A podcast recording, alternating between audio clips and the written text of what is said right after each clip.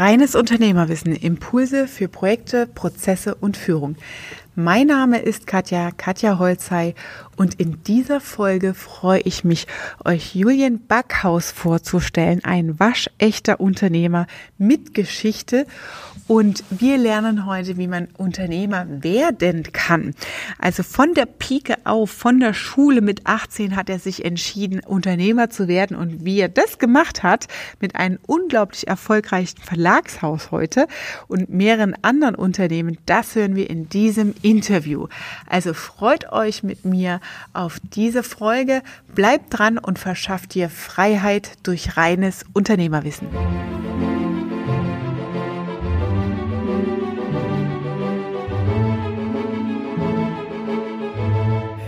Herzlich willkommen zu diesem neuen YouTube-Interview und ich freue mich ganz besonders über den heutigen Interviewgast. Julian Backhaus habe ich hier in Hamburg live getroffen und wir hören uns seine Unternehmergeschichte an. Der Julian kommt aus dem Verlagsbereich und hat eigene Magazine, also mehrere und ja, erzähl doch mal, wie so dein Werdegang zum Unternehmer war. Wie, wie hast du angefangen? Wie war so ähm, ja, deine ersten Schritte, die du gegangen bist?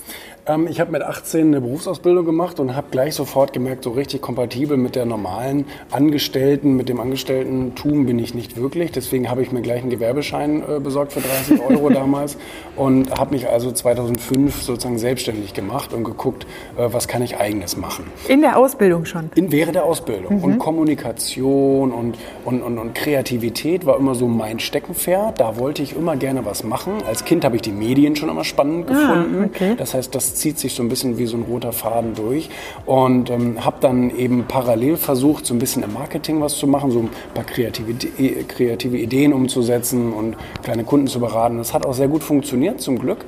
Ähm, nicht, weil ich ein toller Geschäftsmann war, sondern weil ich einfach gute Ideen hatte und mhm. konnte die dann auch rüberbringen. Und äh, das haben mir einige abgekauft und äh, so fing ich dann erstmal mit der Agentur an. Eine Marketingagentur. Eine Marketingagentur, mhm. so. Und da haben wir dann auch irgendwann internationale Kunden gehabt und das mhm. war auch alles ganz schön und wunderbar. Wie groß war der Laden ungefähr ähm, dann?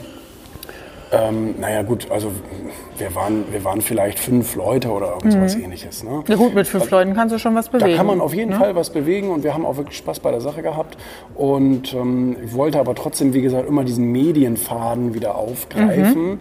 Mhm. Man muss natürlich erstmal Wege finden, wie man da reinkommt und habe dann eben erst Stück für Stück gemerkt, was für Zugangsmöglichkeiten gibt es da für mich, worauf muss ich achten und ähm, habe dann irgendwann 2011 äh, eben meinen mein, äh, Verlag gegründet und meine erste eigene Zeitschrift mhm. auf den Markt gebracht. Das war damals das Sachwertmagazin. 2011? Ja. Wow, das heißt direkt zur Lehman Krise, sag das ich mal Vorteil, so. Ne? Ja, das war der Vorteil. Bist du in das Thema reingegangen? Weil, mhm. weil das Sachwertmagazin sich ja eben so ein bisschen auch mit dem Thema Kapitalerhalt und, und äh, äh, Geldanlage in physische Sachwerte und so. Und danach haben damals alle gesucht. Und alle haben auch so ein bisschen kritisch der ah, Finanzwelt gegenüber okay. gestanden. Und das konnten wir eben in diesem Magazin wunderbar aufgreifen und so ein bisschen dagegen schießen sozusagen, mhm. gegen die typische Bankenwelt. Und ähm, haben deswegen auch eben schnell ganz, ganz guten Erfolg gehabt mit dem Magazin. Mhm Mhm. Das heißt, war das dann eher ein Zufall, dass zu diesem Zeitpunkt ja, äh, ja. das Thema rauskam oder war das strategisch geplant, wo ich, du gesagt hast, nee, so ich mache jetzt mal eine Marktanalyse wirklich, nee, und welches Thema ist gerade heiß? Ja, das war wirklich Zufall, dass ich eben zu dem Zeitpunkt wirklich was machen wollte und, und 2008 ging das dann mit diesem ganzen Gekriesel da los und ähm, so hatte sich das dann da rein entwickelt in diese mhm. Krise. Ja. Wie hast du diese Transformation hinbekommen? Du hast ja deine Agentur, wie, wie viele Jahre hast du die gehabt? Oder die habe ich eigentlich so, nee, die habe ich ähm, vor ein paar Jahren verkauft und äh, ich habe sie tatsächlich einige Zeit lang parallel zum Verlag noch, mhm. äh, noch, noch betrieben, weil wir noch viele Stammkunden hatten. Wir hatten keine neuen mehr aufgenommen, aber wir haben die Stammkunden nach wie vor noch betreut. Ähm, einfach aus dieser, weißt du, das ist ja dann diese Lage, wo der Kunde sagt, Mensch, ihr habt alles von mir, ihr wisst alles von mir. ich will nicht wieder von vorne ne, anfangen. Da muss ich nur einen Anruf machen und ihr wisst Bescheid. Und dann muss ich nicht wieder von vorne anfangen. So. Und es hat dann auch äh, lange gedauert, bis ich jemanden gefunden habe, dem ich die Agentur verkaufen kann, der seinerseits versteht, wie dieses mhm. Modell und auch wie meine Kunden ticken und so weiter.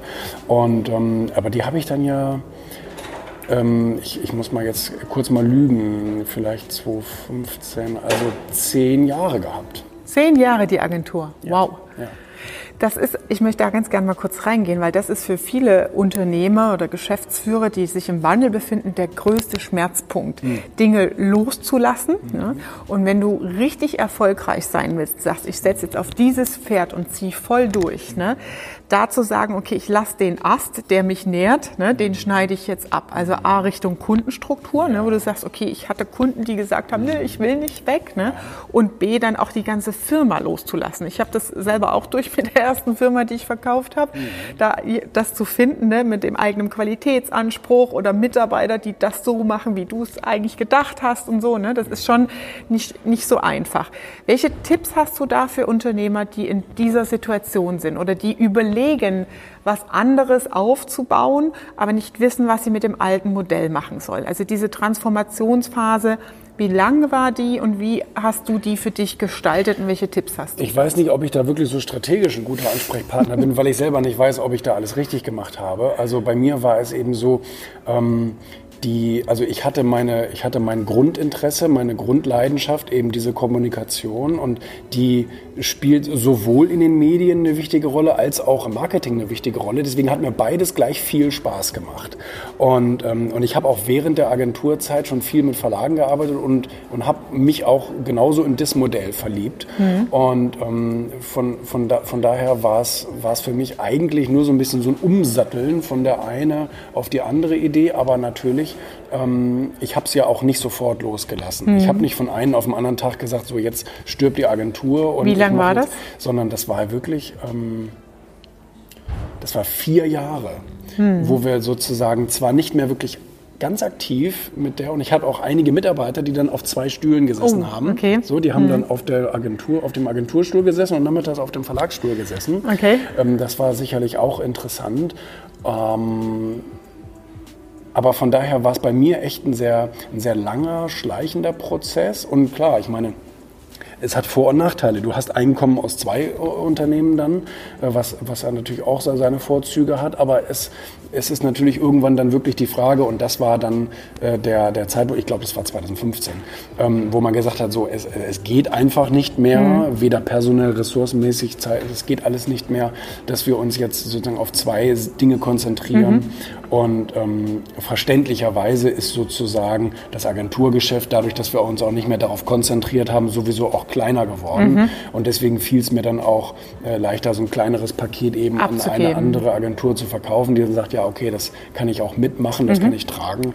Ja, wie hast du den Verkaufsprozess gestaltet? Hast du da gezielt ins Netzwerk oder über Anzeigen Leute gesucht, die sagen, okay, das klingt Ich habe über mein Netzwerk, ich habe über mhm. mein Netzwerk, äh, was ich dann über diese zehn Jahre ja auch aufgebaut habe, in der Agenturlandschaft auch mhm. geschaut, ist jemand von euch interessiert? Habe dann also auch mehrere Gespräche gehabt. Interessiert an sich waren eigentlich alle, weil mhm. klar, du übernimmst einfach einen, einen fertigen, einen fertigen Laden. Fertigen Laden.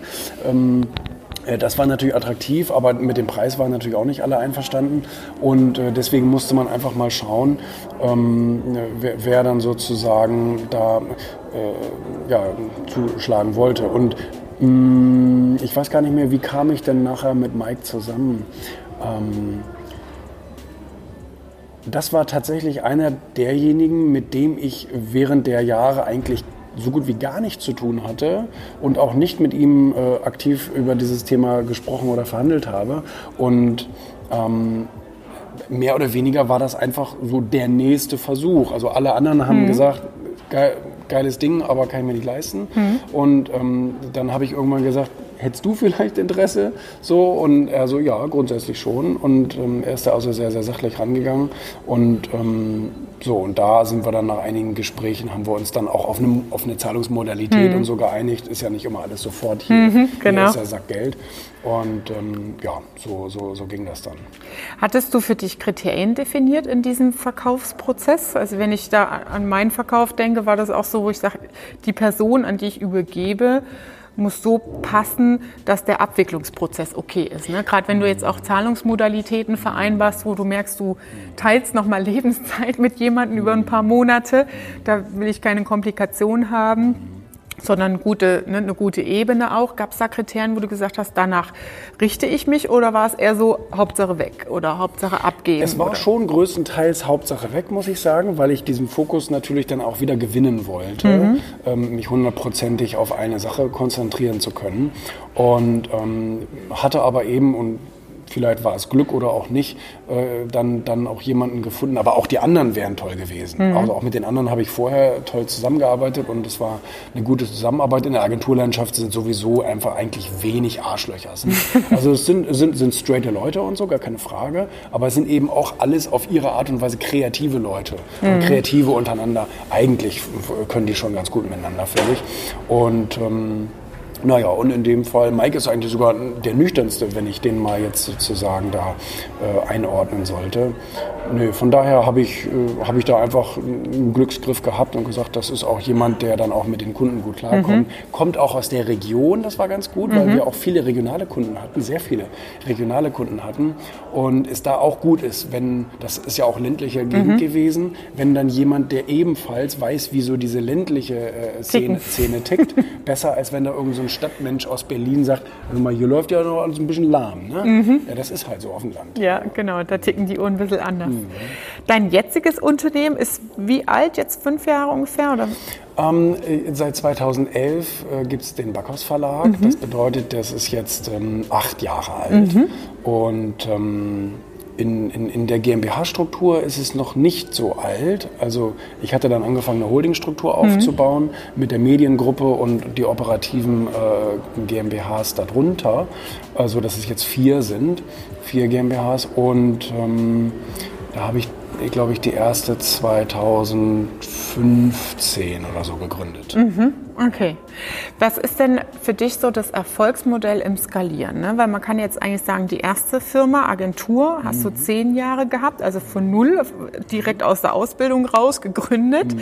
erfolgreich aufgezogen. Man muss Mitarbeiter einstellen, Strukturen schaffen, Kundenstrukturen schaffen, mhm. sich gegen den Wettbewerb behaupten. Und jetzt hast du auch wieder eine zweite Firma gegründet, sogar in der Holding Holdingstruktur schon weiterentwickelt vom Geschäftsmodell.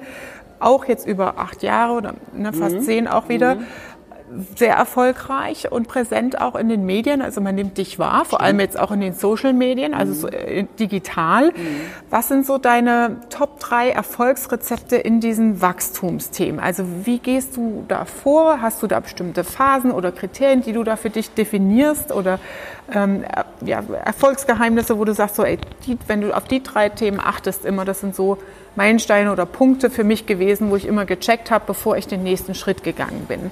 Ich bin ja, also ich bin ja grundsätzlich äh, eigentlich ein, ein, schlechter strategischer Unternehmer. Muss ich, ein kreativer? Muss ich ganz ehrlich sagen. Ja, das ist eben auch das Problem. Du, du als Beraterin wirst das noch viel besser beurteilen können, dass die einfach äh, Dinge machen, wenn ihnen der Kopf danach steht. Und, ähm, und das ist bei mir leider auch sehr oft so. Mhm. Auf der anderen Seite muss ich sagen, ich würde mich wahrscheinlich andersrum aber auch nicht so wirklich wohlfühlen. Ne? Also jeder muss das wahrscheinlich auch so ein bisschen analog seiner Persönlichkeit gestalten, seinen Unternehmeralltag. Ich glaube nicht, dass es gut ist, sich in eine, sich in eine Unternehmerschablone reinpressen zu mhm. lassen und zu sagen, du musst jetzt ein Stratege sein oder du. Dafür gibt es ja auch Leute wie dich oder wie ja. auch immer, die dann, die dann eben auch helfen können. Und ähm, wie hast du das gemacht dann? Also hattest du Helfer dabei oder immer von außen mal eine Reflexion? Also was ich immer oder? gemacht habe, von mhm. Anfang an, seit 2004, ist sehr viele Bücher gelesen zu mhm. dem eben Thema Unternehmertum, aber auch die Biografien ah. von Unternehmern und mhm. so. Und ich muss sagen, ich glaube, ich habe davon ähm, am meisten profitiert. Ich habe auch Seminare besucht und all solche mhm. Gedöns, das ist gar keine Frage, äh, und Hörbücher gehört etc. pp. Aber ich glaube, von dem Lesen, mal, mal so einen Peter Drucker zu lesen oder auch einen Richard Branson mhm. oder auch, äh, was weiß ich denn, mal einen Gates oder einen Jobs oder wie auch immer. Also ich glaube, das hat, das hat mir schon mit am meisten Perspektive gegeben. Mhm. Wie kann so alles etwas funktionieren? Weil ja letztendlich auch ähm, im, im, Unternehmertum nicht immer alles nach BWL-Lehrbuch läuft, mhm. ähm, sondern eigentlich in der Regel ganz anders. Aufpassen, so sieht's aus. Das ist die Realität. Also zum Beispiel das Thema Innovation. Mhm. Innovation ähm, kann man ja nicht voraus sagen oder ja. berechnen. Wenn sie passiert, dann passiert sie und auf einmal sieht die Welt 180 Grad anders aus. Mhm.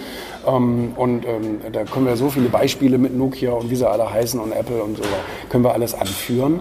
Ähm, müssen wir jetzt aber nicht machen. Und ähm, von daher ist es natürlich toll, wenn man, diese, wenn man diese geistige Flexibilität auch entwickelt, einfach auch mal ähm, Klar, agieren ist wichtig, aber auch reagieren ist, äh, gehört mhm. irgendwie dazu, zu sagen, wenn der Markt sich verändert, dass man dann schaut, will ich jetzt mein Geschäftsmodell so durchprügeln, komme was wolle, mhm. oder bin ich auch bereit, ähm, mal mit dem Markt oder mit der Welt mitzugehen. Mhm. Ich habe ja ein Buch geschrieben, Erfolg, und das letzte Kapitel da drin ähm, ist eigentlich auch somit das Wichtigste für Unternehmer, heißt Veränderung. Mhm. Und ähm, Harald Glöckler ist ein Freund von mir und äh, ist also in der Modeindustrie über die letzten Jahrzehnte immer ein Veränderungsprozess gewesen und immer mitgegangen und immer erfolgreich mitgegangen und ist heute noch genauso erfolgreich am Markt wie damals und äh, war da eben so für dieses Kapitel stellvertretend als, als gutes Beispiel dafür, zwar selber man selbst zu bleiben mhm. und unverwechselbar zu bleiben mhm. mit der Markenidentität, mhm. aber eben auch sich an den Markt und an, an, an den Bedarf anzupassen. anzupassen. Mhm. Genauso wie wir als Verlag, ähm, das habe ich zum Glück auch von Anfang an mitgespielt, gesagt, ähm, ja, wir werden Print liefern, wir werden Print an den Kiosk bringen, weil es immer noch einen großen Markt dafür gibt. Mhm. Gleichzeitig werden wir aber auch digital uns entwickeln und uns an alle Leute, ähm, mit, mit einem digitalen Produkt richten, die entweder sagen, ich bin ein Zufallsleser, ich will da nur mal reinschnuppern, mhm. deswegen will ich was, ich sage jetzt mal was Billiges, sofort Verfügbares haben. Und auf der anderen Seite eben natürlich auch auf junge Leute, die, die oder jüngere Leute, die sagen, ich will nicht mit Papier rumhantieren und Thema Umweltschutz ist mir auch wichtig, deswegen lade ich mir das PDF lieber auf mein iPad, mhm. äh, anstatt dass ich da jetzt einen halben Baum für opfere, nur weil ich so ein blödes äh, Papier, Papier, in der Hand habe. Mhm. Ne? Also das und auch jetzt natürlich wieder ein, einen Innovation oder ja, einen Weiterentwicklungsschritt zu gehen zu, zum Thema Audio mhm. und zu sagen, also das läuft jetzt gerade bei uns als Prozess. Ab der nächsten Ausgabe gibt es äh, jedes Heft immer auch als Hörbuch. Ah, und super. Weil, weil, die Leute einfach ja sagen, mega. ich will morgens beim Sport oder auf dem Weg zur Arbeit will ich irgendwelche Audioinhalte konsumieren. Und da kann ich vielleicht jetzt nicht ein Magazin im Steuer lesen, aber eben das Ganze. Das ist doch eigentlich super. Also ein komplettes Magazin ja. als Audioausgabe ist ja. ja. auch schon sehr innovativ das an der Stelle. Ne? weil sonst gibt es ja Podcasts, wo immer so einzelne Themenblöcke sind. Ne? Aber bei euch sind es ja verschiedene Kapitel und genau. Inhalte. Und das, das ist ja mega. Ja. Aber das gibt es dann als, wo gibt es das bei Audible oder wo holt genau, man das wir, dann? Wir, wir schauen gerade, über welche Kanäle wir das dann verbreiten werden. Natürlich einmal über unsere eigenen, damit unsere Abonnenten das bei uns als Zusatzleistung kaufen können mhm. und sich dann direkt runterladen können. Oder eben auch äh, über so Verbreitungsdienste wie Audible etc. Ähm, da können natürlich sowohl die Abonnenten sagen, ich bin da eh, kann ich mir das da anhören, als auch natürlich mal neue Leute, mhm. die sagen, ach Mensch, ich habe heute wieder mal einen Gutschein, ich mhm. gucke einfach mal rein äh, und höre mir das mal an, wie das, wie das Interview vorgelesen klingt. Mhm. Wie rekrutierst du Leute für diese Themen? Wenn ich mir jetzt vorstelle, Verlagsstruktur, Printmedien, da gibt es sehr viele Experten, ja, auch so Agenturgeschäft, wo ich dann selber auch oft dann gucke, okay, wen nehme ich? Mhm. Und denen fehlt dann ganz oft so dieses ganze Social Media Verhalten, Algorithmusdenken und so weiter. Das ist ja, gerade wenn man in Innovation unterwegs ist, ähm, ist man ja auch der Erste. Es gibt keinen, mhm. den man fragen kann. Das heißt, wie entwickelst du das in deiner Firma?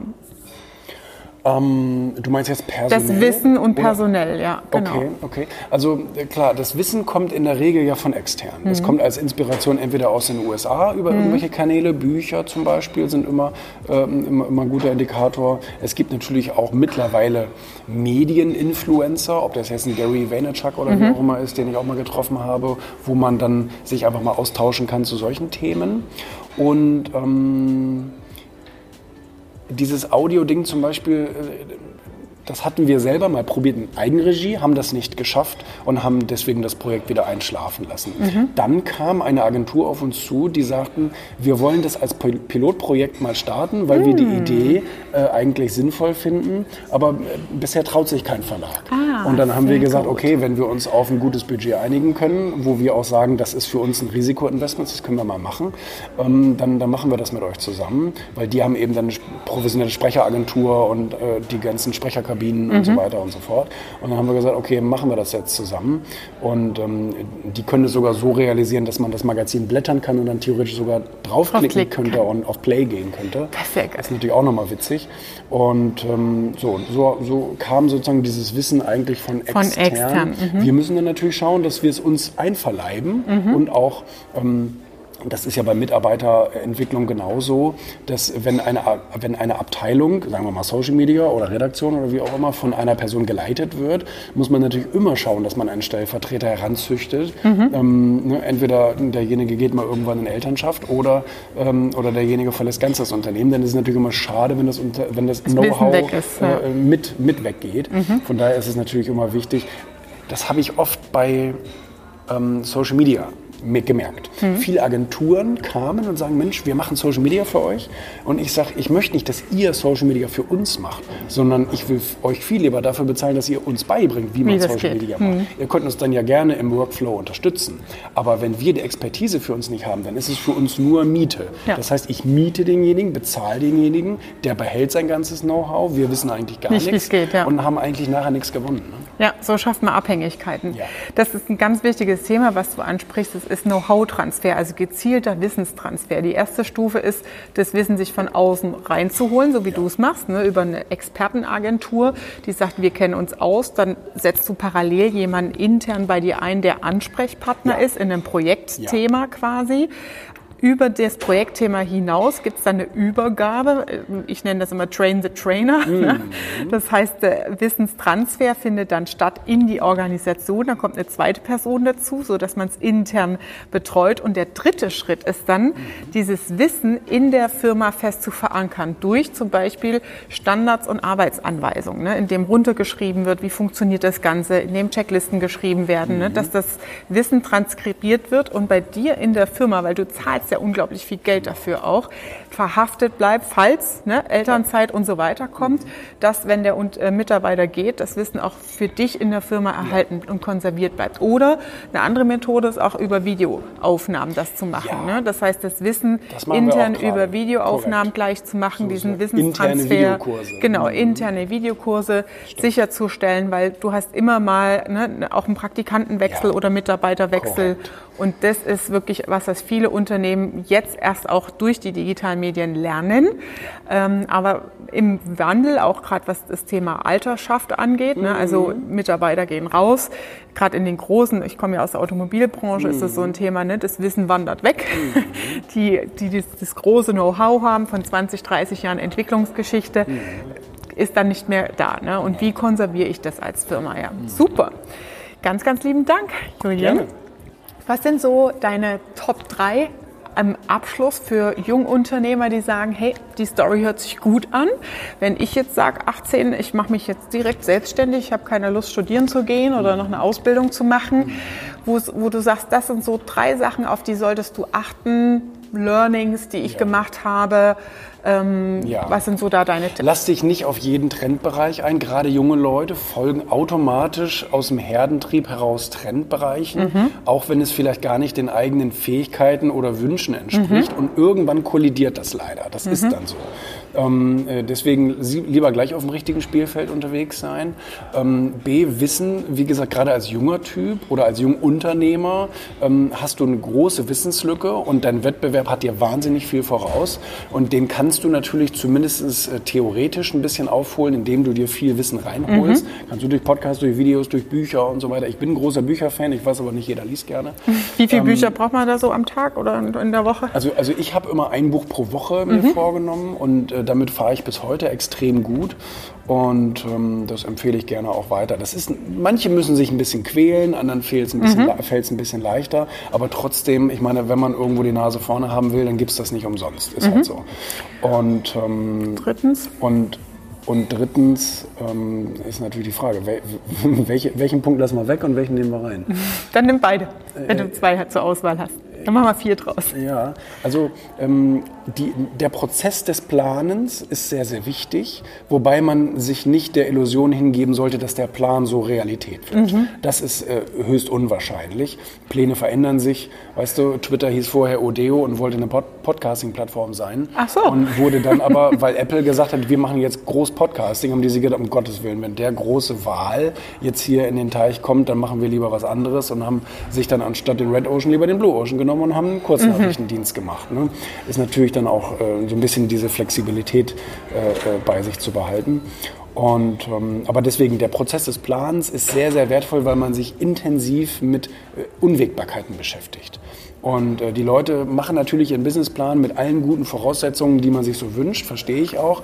Aber gleichzeitig sollte man auch mal ein bisschen an die Horrorszenarien denken mhm. und, und sich zumindest fragen, was wäre denn dann? Wenn. Mhm. Weil dann hat man schon mal so ein bisschen was durchgespielt und steht dann vielleicht nicht paralysiert da, wenn es so mal so weit sein sollte. Mhm. Ne? Ich meine, 50-50 ist, na, da wird ein großes Problem auf dich zukommen. Von daher ist es, ist es auch mal ganz gut, sich mit sowas zu beschäftigen. Sehr gut. Ganz, ganz lieben Dank für deine Zeit. Wie findet man dich, wenn man Fragen zu dem Thema hat oder sagt, das klingt gut, ich hätte gerne einen Job bei dir oder irgendwas? Also bei Google gibt es alles dein, über uns. Wir haben, wir haben alles. Wir haben Facebook, Magazine. Instagram, wir haben Inst Impressum haben wir auch. Erfolg-Magazin? Ja, und ne? das kauft es am Kiosk oder geht irgendwo online. Also wo auch immer. Oder im ICE gibt es das automatisch hier, wie heißt es, im, im, im Bord-WLAN und so. Ah, da ist das auch verfügbar. Wir haben, wir haben überall eine Kooperation. Es ist eigentlich selten, dass du uns nicht irgendwo findest. Na dann hier. Julian Backhaus, heute im Interview. Ich danke euch für eure Rückmeldungen und Kommentare hier drunter. Wir freuen uns über Anregungen weiter zu diesem Thema. Abonniert die Glocke, wenn ihr nichts verpassen wollt und liebe Grüße aus Hamburg.